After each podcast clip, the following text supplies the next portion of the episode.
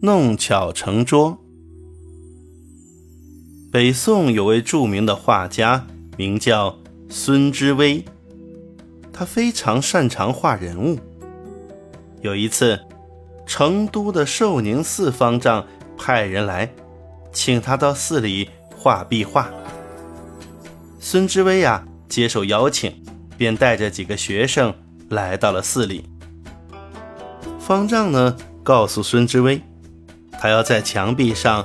画佛教传说中的九位神仙的故事。孙知微呢，很快就用墨笔勾勒出九位神仙的轮廓。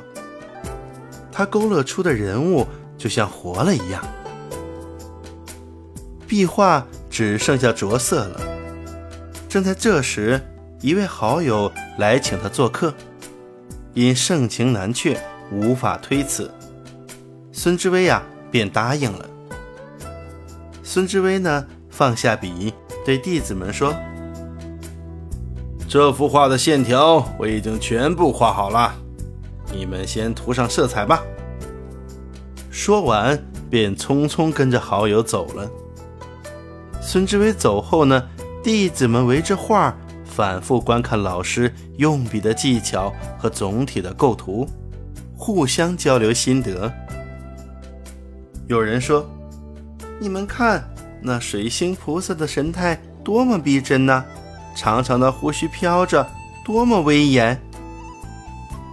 还有的说呢，呃，菩萨脚下祥云缭绕，是真正的神姿仙态呀。其中有一个叫童仁义的弟子，平时呢专门卖弄小聪明，喜欢哗众取宠，只有他一个人装模作样的。一言不发。于是呢，有人就问他：“哎，你为什么不说话呀？莫非这幅画有什么不足的地方吗？”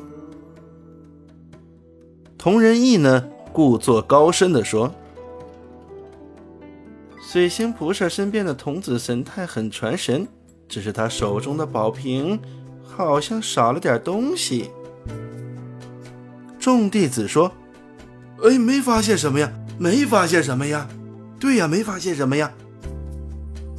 同仁义说道：“老师每次画瓶总要先画束插花，今天走的匆忙，嗯，大概是忘了吧。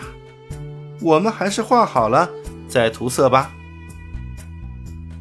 说着，同仁义拿起笔来，在宝瓶中添了一朵粉红色的莲花。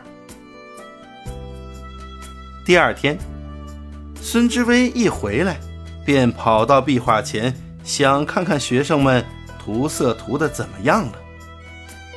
他见宝瓶中添了一朵莲花，可气坏了，马上派人把学生们叫来。孙知微板着脸说：“你们干了一件大蠢事，你们知道吗？”学生们。你看看我，我看看你，都不知道老师为什么发火。这时，童仁义大着胆子走上前去：“我们真不知道做错了什么，请老师告诉我们吧。”孙知微说道：“一幅画添什么、减什么，都有特定的意思。”宝瓶是水星菩萨镇妖伏魔的宝贝，贴上花儿就不是神物了，而是花瓶了。童仁义呢，经老师一批评，才明白自己做了蠢事，他红着脸低下了头。这就是弄巧成拙的成语典故。弄巧成拙，这个成语呢，出自北宋黄庭坚的《捉仙颂》，只原想卖弄聪明，反而把事情搞糟，做了蠢事。